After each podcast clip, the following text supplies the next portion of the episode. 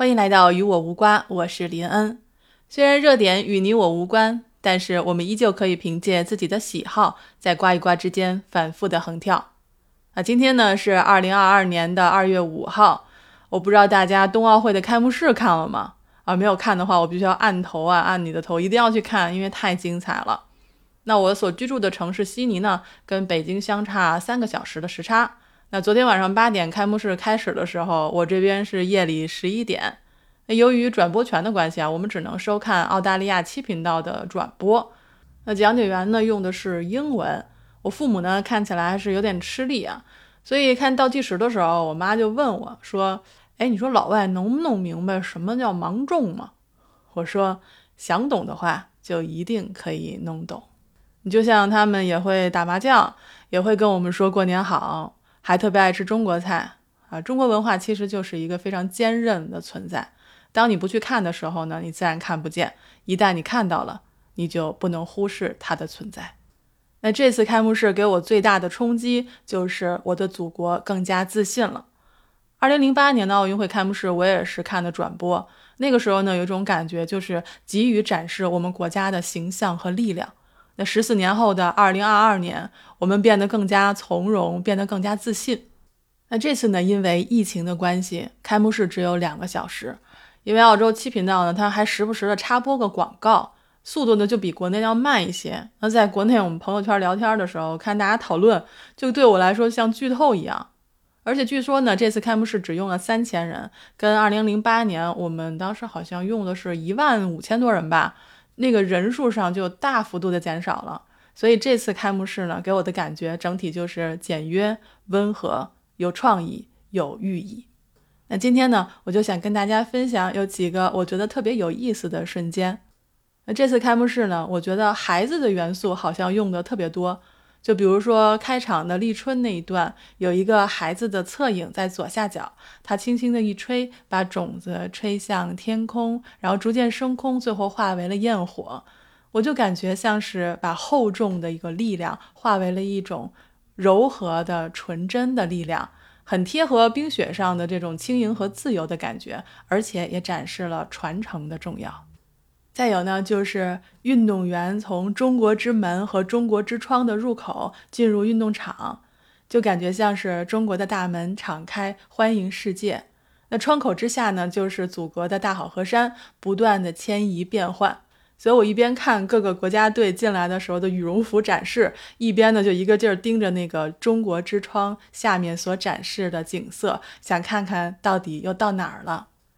顺嘴提一下，就是这次的出场顺序是由国家的简体名称的第一个字的笔画决定的。那笔画少呢，就先入场；笔画多呢，就后入场。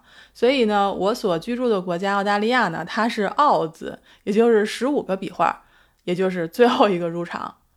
那在它之后呢，就是下一届的东道主意大利，然后是本届的东道主中国。因为看到那个时候的话，我已经是凌晨十二点半了，所以我就非常的犯困。然后朋友圈里的朋友就说：“说你一困啊，你就数数，你看谁个国家出来，你就数一下第一个字的笔画。你什么时候数到十五画了，你就快看到中国队了。”所以呢，我就真的一边数一边研究各国的队服。其中呢，我觉得最惊艳的应该是哈萨克斯坦速滑运动员爱多娃的民族服装，那真的是漂亮。还有呢，就是大大穿的款式，据说当晚呢就已经卖断货了啊！如果大家感兴趣的话呢，我可以专门做一期各国队服的分析。当然，我也很担心能不能发出来，因为这就是相当于给各国的服装品牌做了一个广告。那还有呢，就是在爱尔兰出场的时候啊，我有一个朋友发信息给我做了一个介绍，说你看举旗子的那个女运动员，她其实是个医生。他当时为了参加冬奥会雪橇项目，自己从头建立了爱尔兰雪橇联合会。而且呢，除了在努力取得冬奥会参赛资格的同时，他还在疫情期间取得了医生资格。所以真的是牛牛，德斯蒙德医生，你真的牛。那除此之外呢，我也是第一次知道热带国家也是会来参加冬奥会的。但是呢，他们从来没有在冬奥会上获得过奖牌。那本届冬奥会呢，就有这样一些选手专门是为了金牌而来的，就像是沙特阿拉伯的高山滑雪选手，还有牙买加的雪车队，再有呢就是泰国的越野滑雪选手。我当时看到国家名字的时候，我都想沙特阿拉伯呀，那可是沙漠呀。而且呢，这次除了沙特阿拉伯海地之外，还有一些众所周知的一些天气温暖的国家和地区，就比如说巴西呀、东帝汶呀、加纳呀，还有牙买加。所以可见呢，运动其实可以让所有人走到一起，也就像是开幕式里表现的一朵一朵的雪花，最后连接成了一个可以托举奥运火炬的平台。我觉得真的很棒。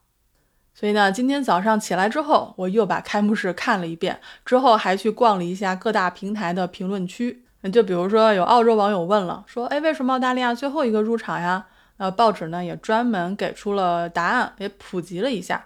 那话说呢，最后澳大利亚的雪花啊，刚好在这个火炬旁边。澳大利亚的网民表示，我们看到了。